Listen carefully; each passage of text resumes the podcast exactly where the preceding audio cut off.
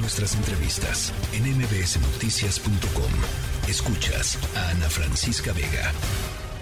Y bueno, por cierto, eh, en el marco de este, de este día, el INEGI dio a conocer cifras relacionadas con el tema, eh, entre las que destaca, y me parece muy importante mencionarlo, el número de personas que murieron en el país sin contar con seguridad social. Son 40.3% de los mexicanos que murieron en 2021 por alguna enfermedad relacionada con VIH, pero que lo hicieron sin contar con el servicio médico eh, público, es decir, 4.662 muertes relacionadas con el VIH, de las cuales casi 2.000 eh, o se encontraban afiliados eh, o a ninguna institución de seguridad pública.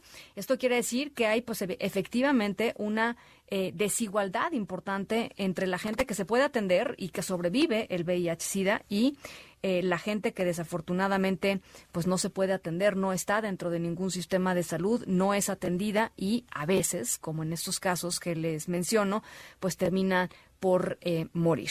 Bueno, ya escuchábamos algunas de las cifras, algunas de las eh, informaciones generadas en este Día Mundial de la Lucha contra el VIH-Sida y lo que pues se queda muy claro y afortunadamente queda muy claro ahora, eh, a diferencia de lo que sucedía hace algunas décadas e incluso hace algunos años, eh, el VIH hoy ya no es una sentencia de muerte. Eso no quiere decir que todo esté solucionado, eso no quiere decir que los sistemas de salud respondan como tienen que responder, pero afortunadamente, pues la medicina ha evolucionado eh, al nivel de que, pues efectivamente, tener VIH no es ya eh, esto, una, una sentencia eh, inevitable. En la línea telefónica, la doctora Brenda Crabtree, a quien yo agradezco muchísimo, infectóloga e investigadora en temas de VIH. Me da gusto saludarte, doctora. ¿Cómo estás? Hola, muchísimas gracias por el interés en el tema. Ana Francisca, te saludo a ti y al auditorio. Gracias. Al contrario, doctora, pues a ver, creo que eso es muy importante decirlo, ¿no? La, eh, humanidad en estos, en estos últimos años ha evolucionado eh, eh, hacia, hacia, hacia el buen lado, digamos, hacia el lado positivo en términos de la lucha contra el VIH-Sida. Sí, correcto. O sea, hay muchísimas maneras de verlo y depende ahora sí que cómo le va cada quien en, en esta historia, ¿no? Y podemos verlo como una historia de éxito, desde luego, porque han, han habido avances científicos súper, súper importantes, de tal suerte que de no tener ningún tratamiento y que las personas estaban destinadas a morir por esta causa, ahora ya tenemos tratamientos tan efectivos de una sola pastilla al día, incluso en algunos países del mundo. Eh, eh, medicamentos antirretrovirales que son inyectables y que son de larga duración de hasta dos meses. Y además, no solo eso, sino que tenemos estos mismos medicamentos antirretrovirales que funcionan para prevenir de forma súper, súper eficiente la, este, la infección por VIH. Se pueden prevenir a las personas que están en riesgo de adquirirla eh, que se infecten o la contraigan. Lamentablemente la otra cara de la moneda pues es eh, la que seguimos teniendo hasta este momento pues cada año eh, en el mundo hay eh, más de un millón de nuevas infecciones, casi dos millones de nuevas infecciones y siguen muriendo muchas personas. En México cerca de cinco mil nuevos casos por año, a pesar de que tenemos las herramientas desde el punto de vista científico para poder eh, combatir esto y no lo logramos. Y la pregunta pues adecuada sería, Ana Francisca, ¿por qué estamos así? ¿Por qué seguimos en este punto, no? Y, y la respuesta creo que tiene muchísimo que ver con la inequidad que hay en el mundo y creo que esto lo, lo deja ver la iniciativa de la UNOCIDA con el lema eh, de este año del Día Mundial del SIDA, que es igualdad ya. Y esto creo que aplica para cualquier epidemia donde todos tienen el mismo derecho a la salud y el acceso a los medicamentos antirretrovirales y las herramientas de prevención. Lo, decías, lo dices muy bien, eh, doctora. Eh, hace un segundito escuchábamos eh, uno de los reportes que estábamos presentando en este espacio y, está clarísimo. Dice el 40, son datos del INEGI, el 40.3% de los mexicanos que murieron en 2021 por alguna enfermedad relacionada con el con el VIH lo hicieron sin contar con servicio médico público y ahí es cuando te das cuenta pues que efectivamente hay un tema de inequidad eh, importantísimo y esa inequidad se traduce en un riesgo mucho más grande para ciertas eh, personas eh, vulnerables, generalmente pues gente socioeconómicamente pobre, ¿no?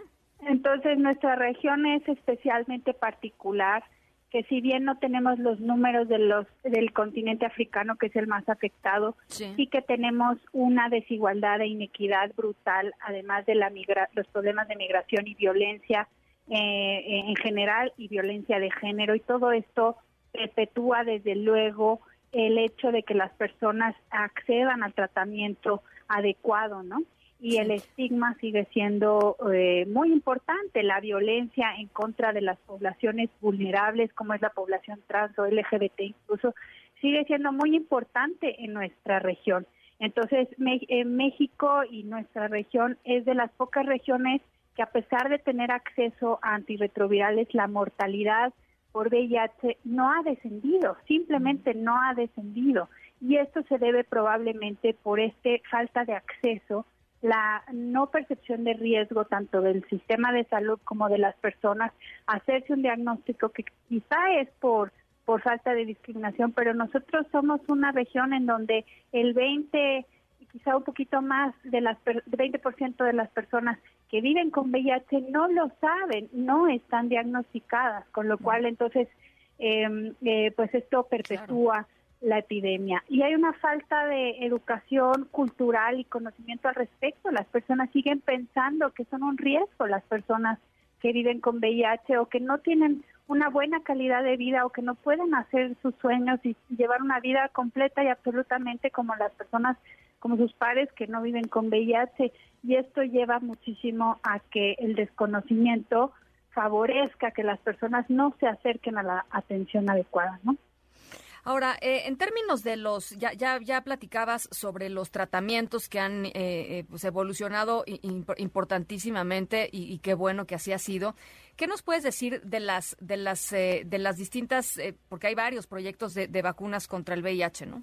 Sí, mira, ah, Francisca, quizá un poquito antes me parece muy importante resaltar el concepto de indetectable es igual intransmisible. Es un concepto que se conoce muy poco en nuestra sociedad y que tiene que ver con cómo se sitúan a las personas que viven con VIH, es decir, con un tratamiento adecuado las personas dejan de tener el virus detectable y pueden dejar de pasar el virus a otras personas, independientemente de cómo llevan su vida sexual, con o sin protección. Y esto les da una herramienta y un empoderamiento para poder volver a conducir su vida, pero todos tenemos que estar conscientes de esto, porque se sigue eh, criminalizando y haciendo ver como que las personas con VIH están obligadas a decir que viven con VIH, etcétera, y son conceptos que eh, han pasado a la antigüedad porque ahora indetectable es igual intransmisible. Desde el punto de vista de la vacuna, que era la pregunta que me hiciste, pero me importaba muchísimo enfatizar en ese concepto que es súper, súper importante para la comunidad y para nuestra sociedad y que convivamos de manera adecuada. Lamentablemente el virus del VIH es un virus muchísimo más complejo que por ejemplo el del COVID, porque uno se preguntaría por qué el COVID en 11 meses ya teníamos una vacuna y la del VIH en 40 años. no, bueno, pues toda la investigación que se hizo para VIH sirvió de plataforma para el COVID, pero son virus completamente distintos. Del COVID el 80% de las personas se curan, producen anticuerpos. En cambio en el COVID no se, digo, perdón, en el VIH esto no se logra, no hay anticuerpos que neutralicen de forma eficaz, en forma espontánea cuando uno se infecta. Y entonces diseñar una vacuna que logre este efecto que nunca se ha obtenido ha sido sumamente complejo.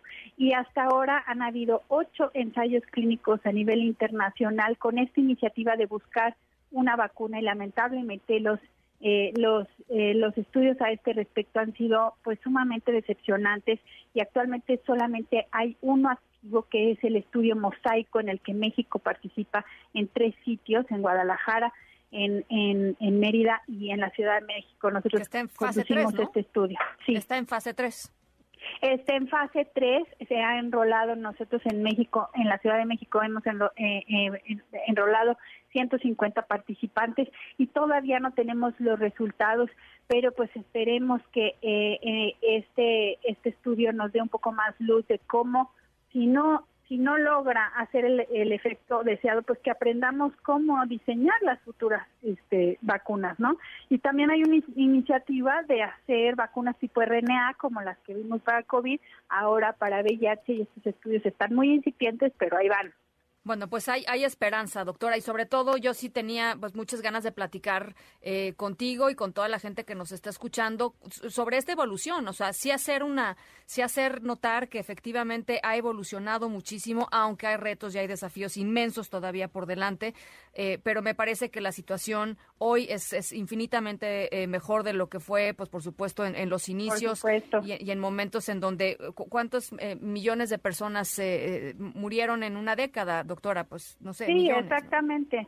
Y yo creo que una cosa que nos ha venido a enseñar el VIH también desde el punto de vista de la salud pública es que en la unión con la comunidad, establecer que la comunidad sea parte de las decisiones de cómo llegar a las poblaciones más afectadas y más vulnerables ha sido crucial en, en esta en esta en este camino y en ese en ese camino de 40 años y creo que esta lección debería aplicarse no solo para el VIH sino para muchas enfermedades o incluso para el envejecimiento, ¿no? Bueno, pues ahí está, doctora Brenda Crabtree, infectóloga, investigadora en temas de VIH. Seguimos, seguimos en esto, mi querida doctora. Muchísimas gracias. Al contrario, muchísimas gracias a ti y a todos los que nos escucharon.